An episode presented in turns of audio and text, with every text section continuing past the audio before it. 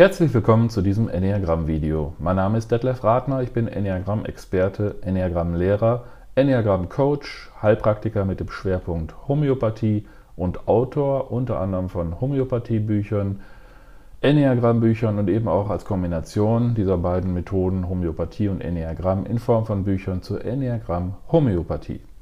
Heute geht es um den Vergleich von Typ 3 und Typ 7 des Enneagramms also um Gemeinsamkeiten und Unterschiede dieser beiden Enneagramm-Typen. Die Typen 3 und 7 des Enneagramms werden wohl am häufigsten miteinander verwechselt. Daher kommt es auch sehr häufig vor, dass sich Dreier für Typ 7 halten und Siebener für Typ 3. An der Oberfläche ihres Verhaltens haben diese beiden Typen in der Tat vieles gemeinsam. Beide sind stets nach vorn schauend, Ihre Wahrnehmung, Ihr Blick ist häufig mehr zukunftsorientiert, also zukunftsgerichtet. Beide sind recht vital, energisch und voller Energie, wobei Typ 7 im Allgemeinen noch ein wenig energiegeladener ist als Typ 3. Von ihren Ansichten her sind beide recht positiv, aber auch hier hat Typ 7 wohl die Nase noch ein wenig vor Typ 3. Beide, beiden wird relativ schnell langweilig, aber auch beim schnellen Auftreten des Gefühls von Langeweile hat Typ 7 die Nase vorn. Jedenfalls mögen beide, Typ 3 und Typ 7, das Gefühl von Langeweile nicht sehr, müssen sich also immer irgendwie beschäftigen. Beide planen ihre Zukunft auch recht viel, aber doch auf sehr unterschiedliche Art und Weise, wie wir später noch sehen werden. Beide sind auch sehr multitaskingfähig, wobei Typ 3 sehr effizient nur eine überschaubare begrenzte Anzahl von Projekten in Angriff nimmt, während Typ 7 mitunter in extremer Form Multitasking betreibt und mitunter sehr vielfältige, verschiedene, ihn eben interessierende Projekte gleichzeitig am Laufen hat. In meinem Buch Ratmers großes Enneagramm Lexikon von A bis Z lesen wir zu den Gemeinsamkeiten von Typ 3 und Typ 7 auf Seite 98 folgendes.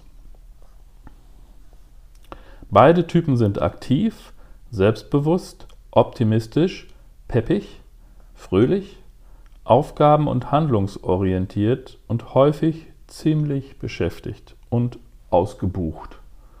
Beide tendieren dazu, negative Gefühle wie Kummer und Trauer zu vermeiden. Ja. Ähm, das sind also die zahlreichen Gemeinsamkeiten der beiden Typen 3 und 7. Wollen wir also genau zwischen diesen beiden Typen differenzieren, dann ist es gerade hier besonders wichtig, tiefer zu schauen, unterhalb der Oberfläche des oft ähnlichen Verhaltens von Typ 3 und Typ 7. Letztlich müssen wir uns also wieder den innersten Antrieb der beiden genauer anschauen. Das ist bei Typ 3 der Erfolg und bei Typ 7 der Spaß am und im Leben. Wollen wir uns nun als nächstes den typischen drei Differenzierungsfragen widmen, mit deren Hilfe sich diese beiden Enneagrammtypen gut abgrenzen lassen. Frage Nummer 1. Wie lange bist du in der Lage, deinen Aufmerksamkeitsfokus aufrechtzuerhalten? Entweder so lange, bis du deine Aufgabe endgültig erfüllt hast, dann bist du eher Typ 3, oder schweifst du bis zur Erfüllung deiner Aufgaben zwischendurch häufig ab, kannst dich also nicht gut bis zum Ende auf dein Projekt dauerhaft aufmerksam fokussieren, weil dein reger Verstand einfach so schnell von hier nach da wandert, dann bist du eher Typ 7. Äh, für Typ 3 ist es nicht schwer, seinen Fokus der Aufmerksamkeit konzentriert auf seine Projekte zu richten. Denn Typ 3 wird im Innersten von Erfolg angetrieben und motiviert. Er muss also deshalb seine spezifischen Ziele unbedingt erreichen. Seine Ziele haben oberste Priorität. Die Aufmerksamkeit von Typ 3 richtet sich also wie so, wie so ein Laser, laserartig so lange auf seine Projekte, bis sie zum erfolgreichen Ende gebracht worden sind. Vorher kann er einfach nicht aufhören, bis seine Mission beendet, erfüllt ist. Ja, Mission Impossible. Ähm, fällt mir da so ein. Bei, äh, also für Typ 7 hingegen ist die längere Fokussierung auf ein Ziel schon eine recht große Herausforderung. Denn Typ 7 wird äh, sehr leicht abgelenkt von neuen Möglichkeiten und Gedanken, die aus seinem äußerst aktiv arbeitenden, lebendigen Verstand hinausströmen, herausströmen. Häufig wird Typ 7 dabei auch noch abgelenkt durch äußere Reize und andere Faktoren. Wie schon an anderer Stelle ähm, erwähnt, besitzt Typ 7 diesen sogenannten Monkey Mind, also einen sehr flinken und assoziativ arbeitenden Verstand, der immer neue Alternativen und Ideen entdeckt und am liebsten sofort umsetzen möchte. Das ist natürlich bei den Unterschieden, unter, äh, Untertypen unterschiedlich. Äh, am meisten hat diesen Monkey Mind halt der sexuelle Untertyp der 7, ne? die anderen äh, etwas weniger. So. Wenn ich zum Beispiel einen Patienten frage, ob er sich gut auf Dinge fokussieren kann, dann wird der Typ 7 diese Frage von seinem Selbstverständnis her in aller Regel bejahen.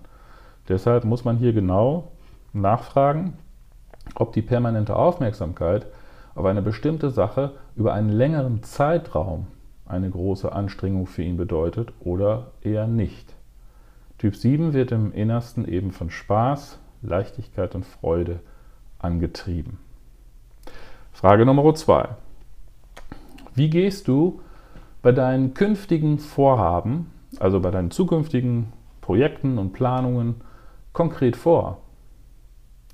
Eher pragmatisch, effizient und zielorientiert, dann bist du eher Typ 3, oder aber planst du zunächst eher gedanklich, theoretisch, konzeptuell und in alle möglichen Richtungen und begibst dich dann erst nach und nach an die praktische Umsetzung, die dir oft dann nicht so leicht fällt. Dann bist du eher Typ 7. Bei den Vorhaben von Typ 3 geht es, wie eben schon erwähnt, ähm, meistens um wenige konkrete, feste Ziele, die, er, um, die es umzusetzen gilt für Typ 3. Typ 3 klammert sich häufig sehr stark an seine Ziele fest und kann bei der Umsetzung seiner Pläne einen unglaublichen Ehrgeiz entwickeln. Ohne seine konkreten Ziele und Pläne fühlt sich Typ 3 nämlich häufig sehr orientierungslos. Bei den Vorhaben von Typ 7 geht es mehr um zahlreiche Ideen, die Entwicklung von Ideen, weniger um die konkrete pragmatische Umsetzung, die Typ 7 gerne auch anderen überlässt übrigens wenn sich äh, die Möglichkeit gerade anbietet. Denn die praktische und selbst schon, selbst schon eine tiefergehende, detaillierte und genaue Planung von Vorhaben ist für Typ 7 weniger attraktiv. Denn diese bedarf meistens wieder der Bündelung der Aufmerksamkeit, laserartig, über eine längere Zeit, die eben nicht der Natur von Typ 7 und seinem innersten Antrieb entspricht. Frage Nummer drei. Wie viele Wahl- und Entscheidungsmöglichkeiten oder Alternativen benötigst du regelmäßig? Typ 3 mag es natürlich, wenn er mehrere Wahl- und Entscheidungsmöglichkeiten hat, aber zu viele davon sind für ihn kontraproduktiv. Denn man kann nur schwer konkrete Ziele effektiv umsetzen, wenn es zu viele Alternativen gibt, die man potenziell berücksichtigen könnte. Dreier wollen ihre Angelegenheiten einfach effizient geregelt bekommen. Zu viele Wahlmöglichkeiten führen bei ihnen nur dazu, dass sie zu wenig umsetzen können. Und dann ist ihr Erfolg in Gefahr. Typ 7 möchte aufgrund seiner freiheitsliebenden Wesensart am liebsten unbegrenzte Wahl- und Entscheidungsmöglichkeiten in sämtlichen Lebenssituationen. Ansonsten fühlt sich Typ 7 in seinem starken Freiheitsdrang schnell eingeengt. Das Gefühl von Freiheit ist absolut notwendig für Siebener. Daher kann es nicht äh, genug an bunten Alternativen in ihrem Leben geben. Ja, das waren wieder die drei differenzierenden Fragen. Lassen Sie mich das Thema abschließen, wieder mit einem entsprechenden Zitat aus meinem Enneagramm-Lexikon auf Seite 57. Differenzierung Typ 3 und Typ 7. Typ 7, der Epikureer, legt seinen Aufmerksamkeitsschwerpunkt auf seine eigenen Interessen, Vergnügungen, Freuden und Genüsse, wobei er oft ein Gefühl von persönlichem Anrecht auf diese Annehmlichkeiten des Lebens empfindet, insbesondere dem Recht, sich dabei immer auch Optionen offen zu halten. Optionen heißt also Wahl- und Entscheidungsmöglichkeiten. Der Selbstdarsteller Typ 3 wird hingegen getrieben von dem Bedürfnis, erfolgreich zu sein, weil er unbedingt ständig sein gutes Image nach außen präsentieren muss, um von außen die nötige Anerkennung zu erhalten für all das, was er geleistet hat, um seinen Selbstwert aufrechtzuerhalten. Typ 3 strebt nach Leistungsfähigkeit und Nützlichkeit, während Typ 7 nicht interessiert ist an großer Effizienz. Ja, das war es für heute. Vielen Dank für Ihr Interesse und Ihre Aufmerksamkeit. Wenn Sie zukünftige Videos von mir nicht mehr verpassen möchten, ja, dann abonnieren Sie bitte meinen YouTube-Kanal. Ähm, ich würde mich darüber sehr freuen.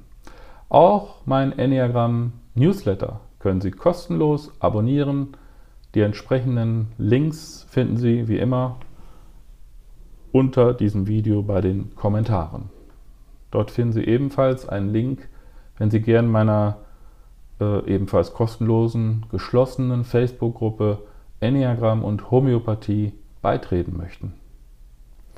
Ich hoffe, dass Ihnen dieses Video gefallen hat und Sie vielleicht auch dieses Mal wieder einiges Neues und Wissenswertes erfahren durften.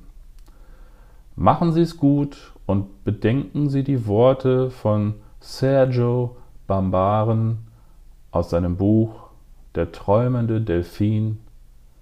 Es kommt eine Zeit im Leben, da bleibt einem nichts anderes übrig, als seinen eigenen Weg zu gehen. In diesem Sinne, machen Sie es gut und bis zum nächsten Video.